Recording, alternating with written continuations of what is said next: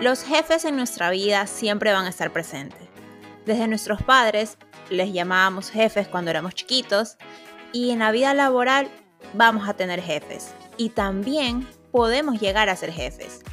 Pero hay jefes buenos, jefes malos, ¿qué los define? ¿Cómo los podemos tratar? ¿Qué situaciones nos ha tocado?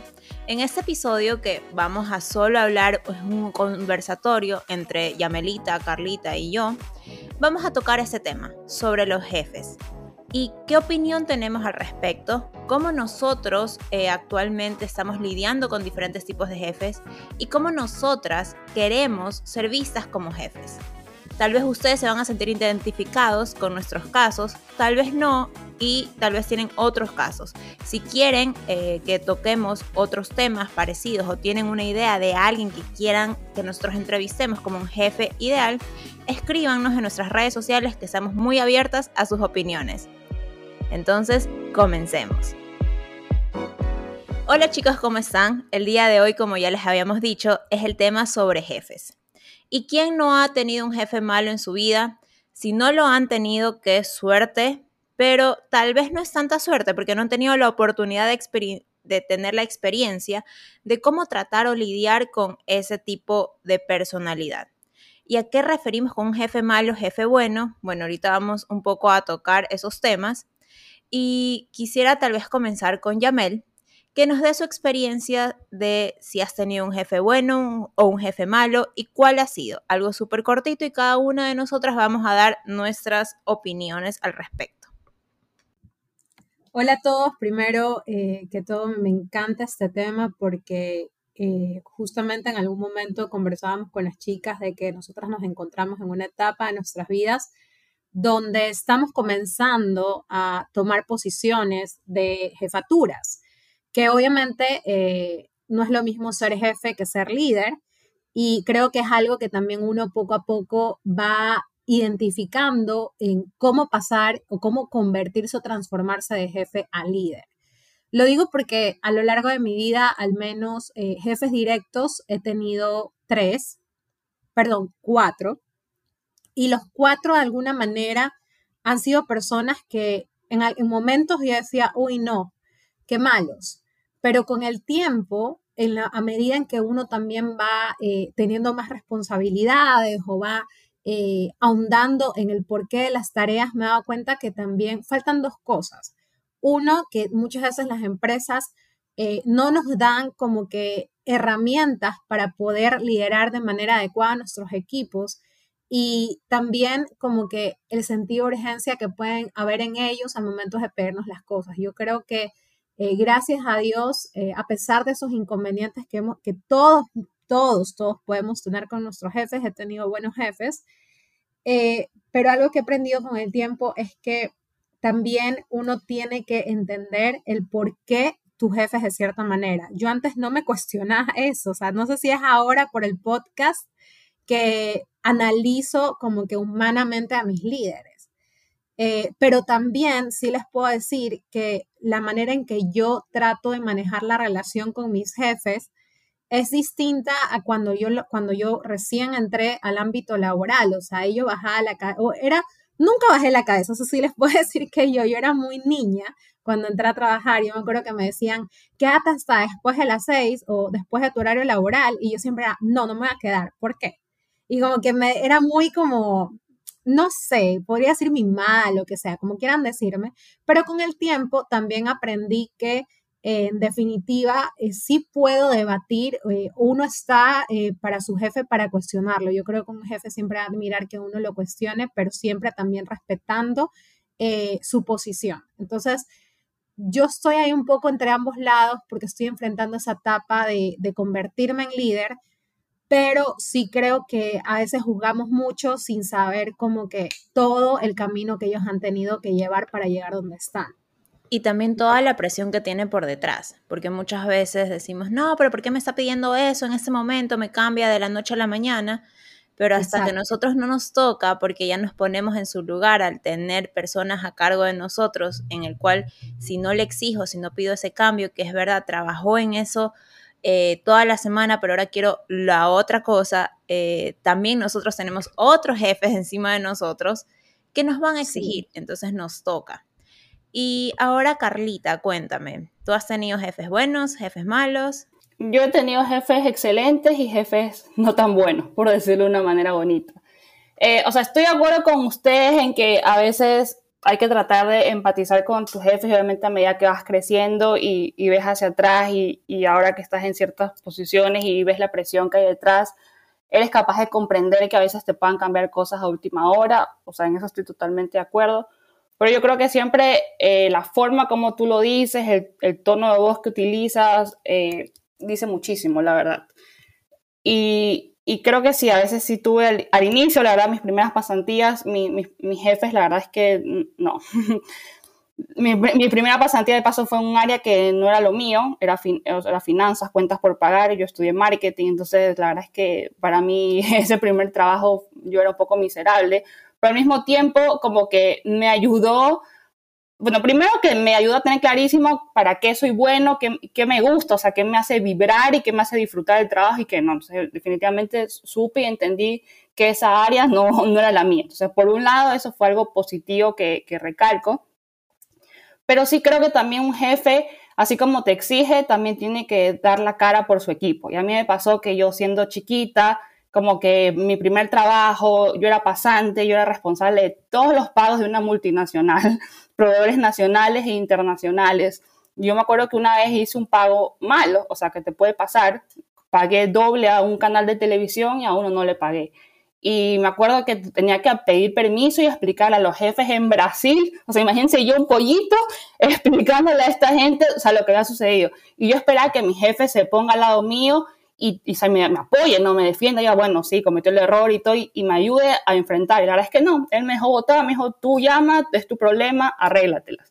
Yo me acuerdo que ese día me sentí horrible, o sea, quería como que llorar, pero en medio de llanto fui fuerte y con valentía llamé a Brasil, le expliqué y todos ellos entendieron todo lo que había pasado, me dieron el go para que yo haga el pago correcto, yo me hice responsable, llamé al canal, pedí el, eh, el pago de vuelta y eso a mí me marcó, y lo, cuento porque a mí me marcó full, y yo dije, eso no es ser un líder, porque yo creo que un líder, no digo que me secunde el error, pero sí creo que un líder está para dar la cara por su equipo también y apoyarlo.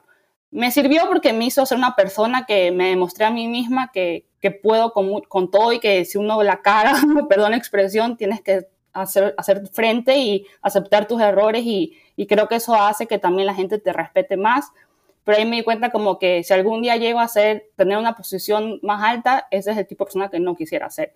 Y mi segundo jefe también no fue la gran cosa. Luego ya, por suerte, mi tercera jefa, aunque la tuve brevemente en unas pasantías afuera, en el extranjero, ella era una chica casi de mi edad, pero era buenísima, me ayudaba full, me explicaba todo si yo preguntaba cualquier cosa, nunca me hizo sentir tonta o menos. Eso también me acuerdo que me quedó para toda la vida decir, es verdad. O sea, a veces las preguntas, por muy tontas y obvias que puedan ser, son preguntas y está bien, no, no nacimos sabiendo. Entonces creo que tienes que tener la buena voluntad y por más cansancio y por más estrés que tengas del día a día, si alguien viene y te pregunta, o sea, como que darle el espacio a la persona y si no lo tienes en el momento, saber hacer el espacio en la agenda para saber explicarle a esa persona lo que necesita.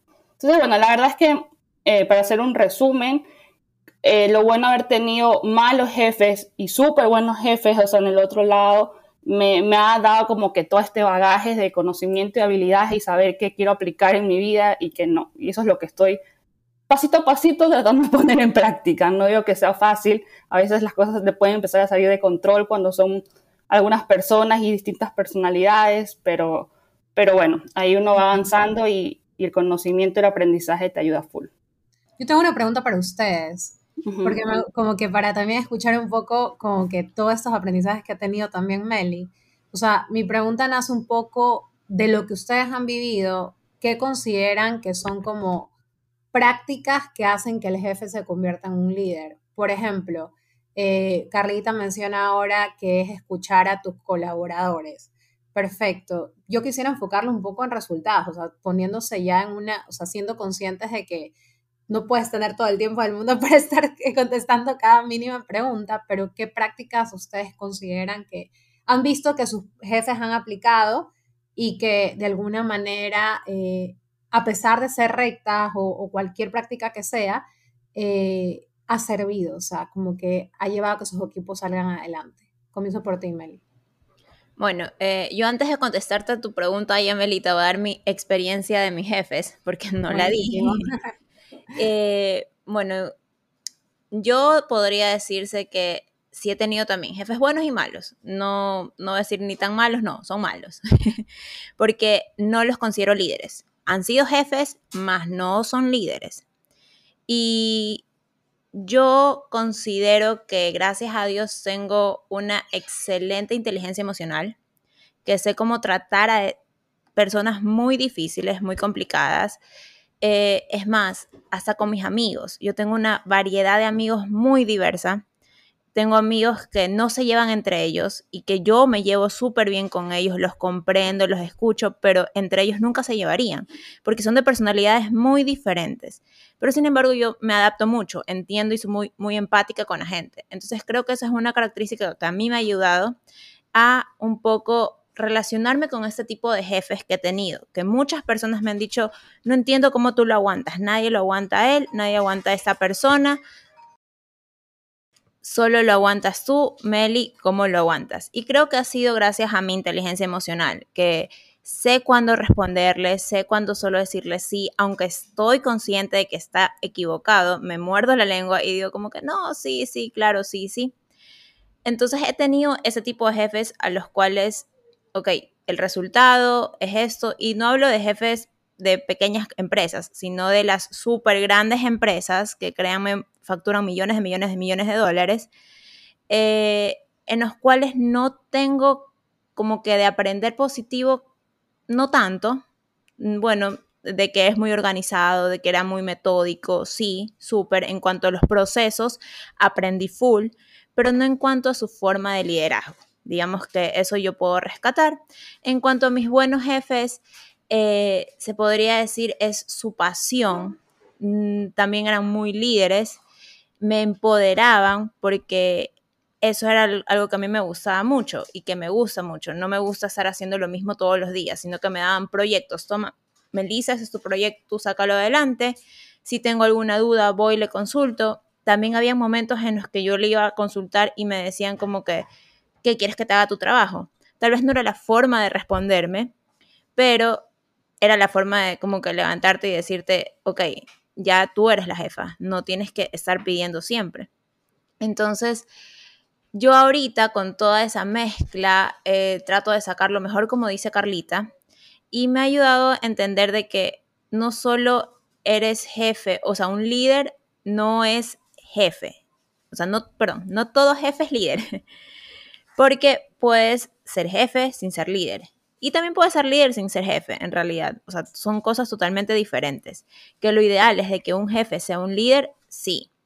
Y eso es algo que para mí es día, día a día y que en los futuros episodios, chicos, para los que nos están escuchando, estamos buscando eso. Vamos a tratar ciertos temas de liderazgo para ver cómo lo podemos desarrollar, porque para mí no solo se nace, sino también se hace.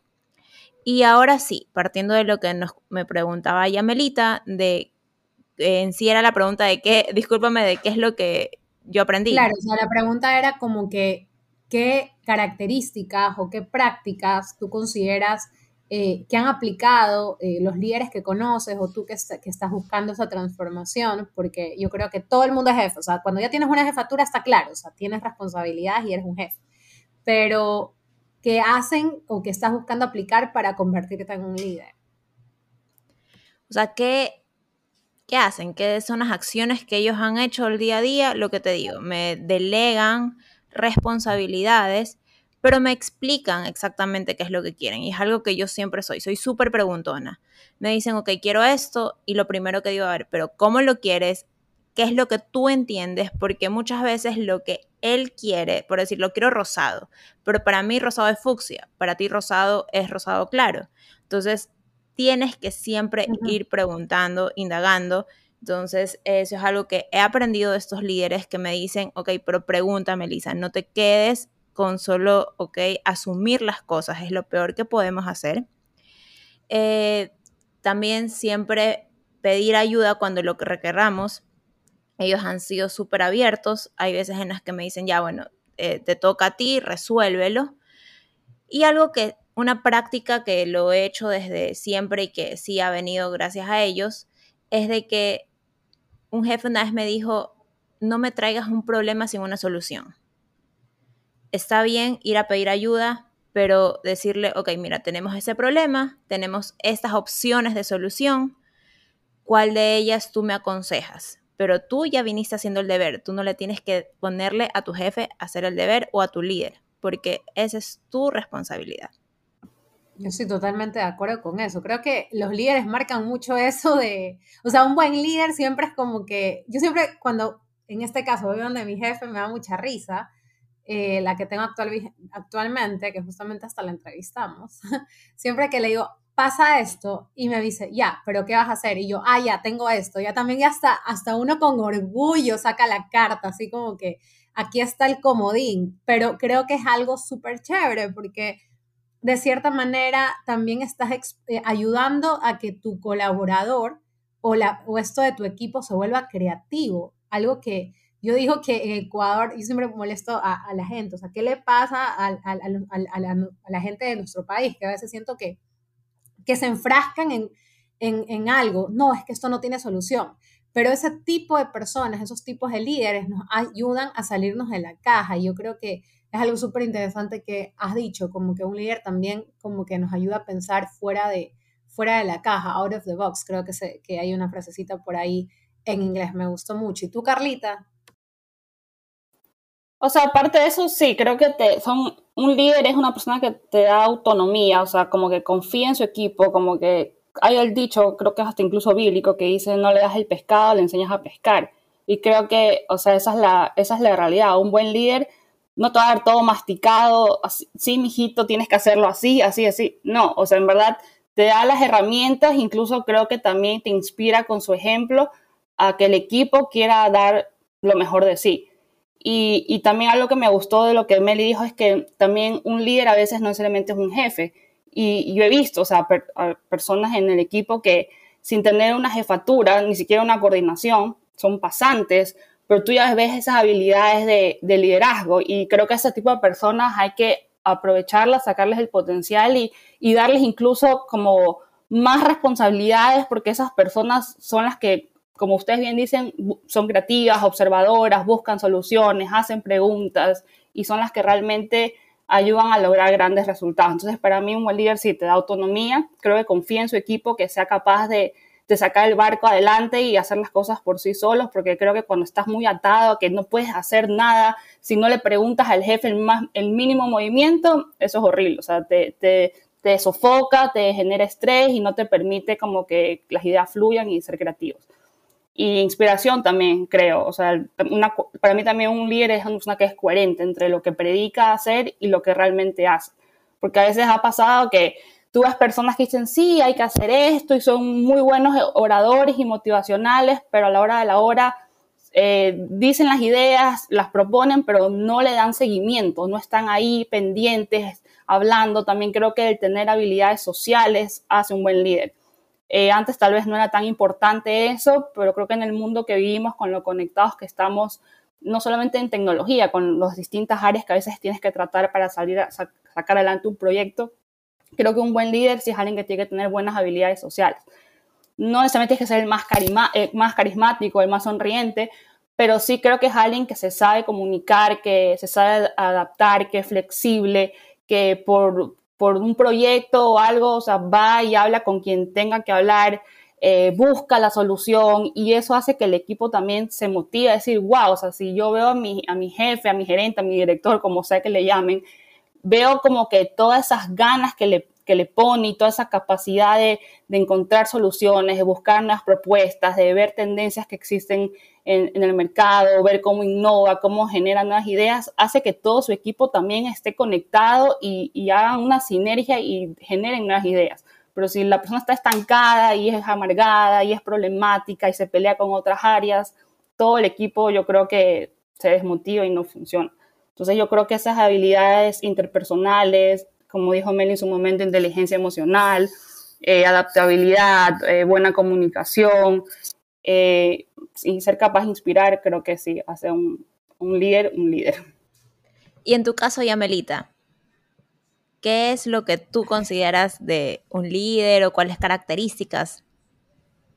Mira, justamente el día de hoy yo venía como que me metí a LinkedIn, hace tiempo que no me meto, y justamente encontré una frase que decía, hay muchos capitanes y pocos marineros justamente Carlita mencionaba esto de llevar adelante el barco, de, de, empujarlo, pero ¿qué hace el capitán? El capitán está subido ahí, medio, medio ve, se pasea, vea que todo está en orden, pero el marinero es el que ala, o sea, me estoy hablando del barco gigante cuando había a remo, me explico.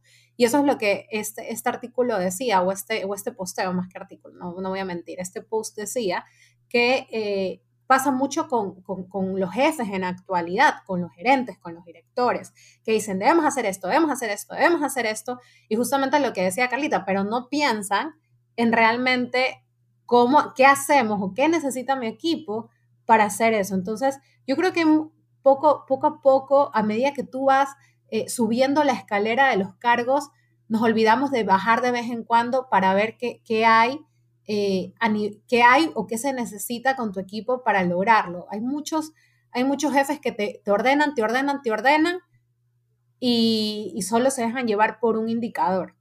Y eso no es todo en la vida. O sea, hay otros indicadores importantes como la atención al cliente, el servicio, la felicidad, la satisfacción, poco de cosas que pueden haber y que el, trato de tus colaboradores con otros equipos internos, o sea, tantas cosas, que yo sí creo que es súper importante que, un líder, a diferencia de un jefe, sepa, pase de ser únicamente capitán a ser marinero del barco, o sea, literal sea de esas personas que si, si, algo se hunde, bueno, nos hundimos juntos y ahí voy a dar la cara.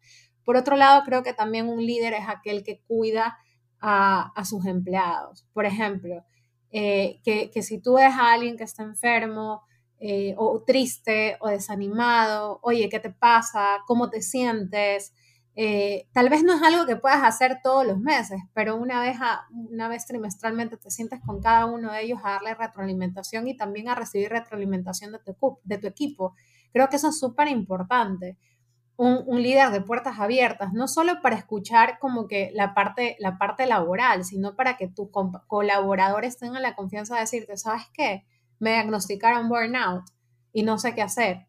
O sea, que, o sea, para mí, yo que ya lo he dicho abiertamente, yo tuve la libertad de decirle a mi jefa, tengo burnout, y yo sentí la confianza de decírselo. Entonces, creo que, que tus colaboradores tengan esa confianza si te das un buen líder. Eh, yo creo que esas dos características son muy importantes, o sea, de que diferencian mucho y, y, vamos mucho hacia la parte humana. Si tienes a un capital humano enfermo, a un capital humano eh, cansado, si al final del día quieres verlo como un recurso, está bien. Al final una empresa es una empresa y no puedes, no somos fundación, yo siempre uso esa frase, no somos fundación, pero por lo mismo, porque no somos fundación hay que ser consciente que, que como decía en Workaholic, este, la psicóloga Vivi, Vivi, Vivi, Vivi nos decía en el episodio de Workaholic como que no es lo mismo que un carro maneje de Guayaquil a Bogotá en una sola, porque el carro se va a dañar, a que el carro vaya haciendo pausas en el camino, porque se va a poder recuperar. Entonces yo creo que eso es súper importante en un líder, que tenga la capacidad de darse cuenta también cuándo necesito entrar a, dar, a, airar el área o a airar el proyecto o a airar las ideas para que el equipo se sienta como que de nuevo eh, lleno de energía para poder continuar sobre todo porque estamos hablando de años de resultados, o sea, un año tiene resultados, un trimestre, un semestre, o sea, a mí me miden mucho por resultados, entonces es súper interesante que tu líder tenga la capacidad de, de, darle esos espacios al grupo. Y algo muy importante que comentaste, Yamelita, es el hecho de que no solo se importe por el número, también hay una persona detrás hay muchos casos en que los jefes ni siquiera saben si su, o sea, si una de las personas que trabajan de su equipo es casado, no es casado, qué le pasa en su vida. Solo le importa el número, cuántas horas está sentado en el día, cuántas, cuánto dinero genera. Entonces, ahí nos damos cuenta que esa persona tal vez no es líder, es un jefe dentro de la oficina, pero fuera de ella no es el líder en tu vida, no es alguien a quien tú vayas a seguir. Totalmente de acuerdo, no se trata de ser amigos, yo no soy amiga de mi jefa, o sea, yo incluso le digo jefa cuando entra a su oficina, pero por, causa risa, ¿ya? Pero no necesitamos ser amigas para ser humanos. no creo que debería ser amigo de tu jefe, porque creo que eso también hace que uno, uno pierda un poco el respeto en el sentido, porque somos humanos, porque luego tu jefe te dice, no, que hiciste algo mal y tú, ay, mi amigo me se cree el muy muy. O sea, sí, somos así. Así que a muchos le ha pasado que su mejor amigo la ascienden, te pide algo y, y, ya la estás criticando a sus espaldas porque crees que se cree el muy muy. Yo sí considero que sí, o sea, si te sucede eso es parte de la vida porque uno sí puede ser amigo de sus colaboradores, pero tu jefe no necesariamente tiene que ser tu, amigo, sino una persona que tenga empatía y que sepa gestionar recursos. Yo creo que eso es una capacidad, una soft, soft skill, ya estoy hablando trucho al inglés, pero es eso, o sea, como que cuando hablamos de gestionar recursos, creo que algo que se nos olvida es que el capital humano es un recurso complejo, pero hay que también aprender a gestionarlo. Y eso, chicas.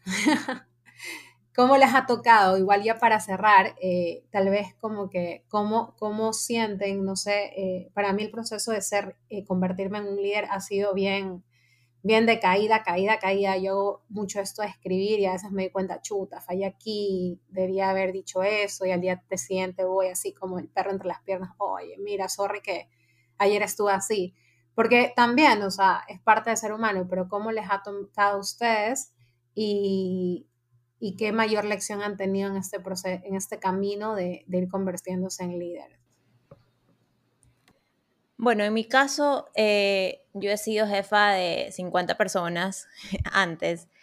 He pasado a ser jefa ahorita de menos personas. Tengo ya menos personas a mi cargo pero sí podría decir que al ser jefa de muchas personas te quita un poco el enfoque. Eh, no, no conocí a todas esas personas, más de 50, los tenía a mi cargo. Actualmente ya es un poco más de tú a tú.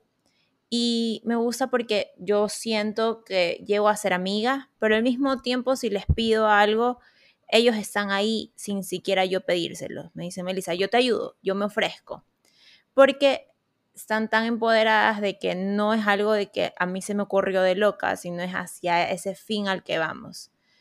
E igual es un, una responsabilidad más. Es como que, ah, tengo que ver que esta persona está haciendo bien su trabajo, no solo yo hacer bien el mío, sino también es velar por la otra persona, saber cómo le va a la otra persona, un poco motivar a la otra persona, porque si esa, esa persona no está haciendo bien, no está dando su mejor, su 100% es por algo. Igual en el camino uno va aprendiendo, eh, te vas tocando con diferentes personalidades y ahí es donde también ingresa estos soft skills, como dice Yamelita. Bueno, yo la primera vez que fui jefa, fui jefa de una sola persona, así que creo que esa, esa relación de, de, tú a tú me ayudó a saber que, como bien decías, no es que tal vez no tenemos que ser amigos, pero sí eh, como que esas conversaciones que, que tenía con este chico y como que saber cómo motivarlo y como bien decías también sin ser íntimos ni ser amiguísimos, sí conocer de su vida, a veces cuando te pasa cosas, saber entender, pero también que te tengan el respeto de que tampoco pueden abusar de, de, de, tu bondad o de tu empatía. Entonces, digamos, esa primera experiencia, éramos casi de la misma edad, éramos de la misma edad, es más, creo que él era un poquito mayor que yo.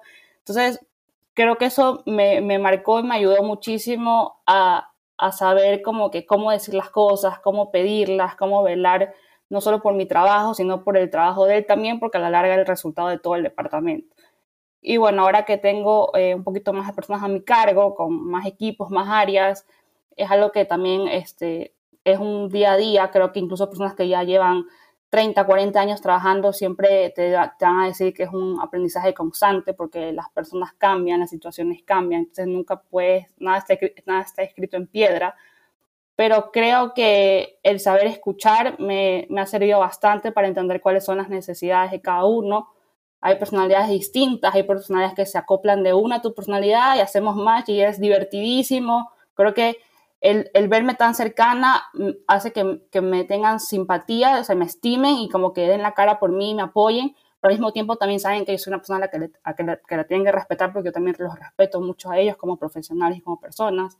Entonces creo que eso es bueno. Y ahí también hay personalidades que es más complicado llevarlas y a veces puede costar un poquito, pero, pero nada, creo que eh, la verdad que estos últimos años he aprendido mucho a no ser tan reactiva, ser más comprensiva, a entender que hay procesos que a las final les puede costar más tiempo asimilarlos y que a veces ser autoritaria, ir de una, atacar en ciertas situaciones puede aplicar, tal vez cuando sales al mercado y quieres hacer una estrategia publicitaria, pero a veces en este lado de, estilos y de, adaptar personalidades y que se, sepan llevar bien, puede tomar más su tiempo y ser un proceso más lento e ir como que ganándote esas personas y saber cómo mover las tuerquitas para que esa persona trabaje a tu favor y funcione sin que tú seas realmente su, su persona preferida, pero es un proceso a veces complejo, pero precisamente creo que en esa variedad que te puede tocar en un equipo es donde nos, tú creces y ellos también crecen, porque la verdad que es difícil a veces con tantos problemas personales, con tantas necesidades, con tantas cosas que pasan en nuestro entorno, y luego ir y tratar de poner tu mejor sonrisa y, trabajar y motivar a esas personas que den lo mejor de sí, creo que ahí está el verdadero desafío. Y creo que eso es algo que yo lo pongo primero en práctica conmigo misma y todos estos, aprendizajes que he sacado, aunque, no, aunque parezca bobo, pero que las he sacado del podcast, de conversaciones, de ir a terapia, todo ese conocimiento, aplicarlo también en tu entorno laboral y en esas relaciones que tienes con esas personas, ayuda muchísimo, incluso con personas de otros equipos que a veces te dicen, pero ¿para qué tengo que hacer esto? Y se desmotivan y siempre es lo mismo y que el país dice cuantito y tú los escuchas y es como que respirar y, decirles, no, pero es que hay que hacerlo por esto, por esto, y siempre explicándoles el para qué y viendo el objetivo. La verdad que tal vez la parte tan financiera como la tienes tú, Yamel, por ejemplo, yo a veces todavía como que trato de, de, seguirla aprendiendo y seguirla poniendo en práctica, pero creo que lo sé complementar bien con mis habilidades eh, humanas e interpersonales, que sí trato de como que es usarlas mucho a mi favor para conversar y motivar al equipo y buscar juntos la solución, que creo que eso es lo importante. Y al final, la verdad es que hasta ahora las cosas se han dado bien, los resultados hablan por sí solos y, y creo que eso es lo, lo, importante, ¿no? Todos los días como que recordarte el para qué haces las cosas y como que a la larga, si te están viendo como una figura a la que tienen que respetar, o sea, te ven los resultados, pero también te ven el lado humano. Entonces siempre saber combinar ambos mundos creo que es súper importante. Y bueno, ya me listo da tú la conclusión, danos tú el mensaje final. No, más que todo creo que eh, ser un líder es una, es como, es como ser padre, o sea, tú nunca terminas de aprender. O sea, es también, eh, tú convives más de ocho horas, por no decir, porque estamos en Latinoamérica, no mentira, pero este, tú convives ocho horas como mínimo con estas personas, entre y, aparte cada persona es un mundo y tratar de que esas personas sean como que la base del edificio que estás construyendo, creo que es complejo, pero es muy, es muy importante que nosotros como líderes primero tratemos de tener un equilibrio propio, eh, una inteligencia emocional propia para poder transmitir todas esas buenas energías o como le quieran llamar a su equipo. Y obviamente recordar que siempre al final del día somos personas. Sí, hay que llegar a un número, pero somos personas y tratar de ah, lograr un equilibrio entre esta, cantidad de recursos que tienes y los resultados que debes alcanzar. Al final del día, algo que, que, me gustó mucho y que tal vez vamos a tocarlos en otros episodios, además del liderazgo, es la inteligencia emocional. Creo que en la medida de que una persona trabaja mucho su inteligencia emocional, vamos a lograr a tener grandes líderes en el mercado. Y es una gran responsabilidad de nosotros. Yo creo que a mí me ha pasado que yo he dicho mal, he usado esta frase, a mí me trataron así, así que se aguantan.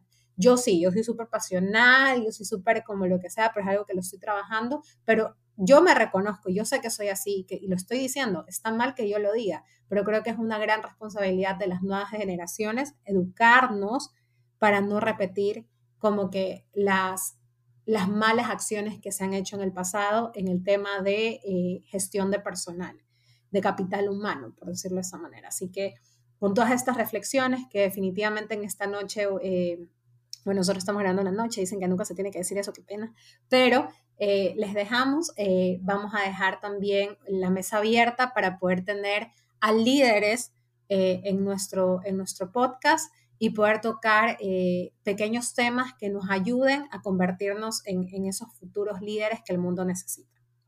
Ecuador también lo necesita en nuestro país. y gracias a todos por acompañarnos hoy.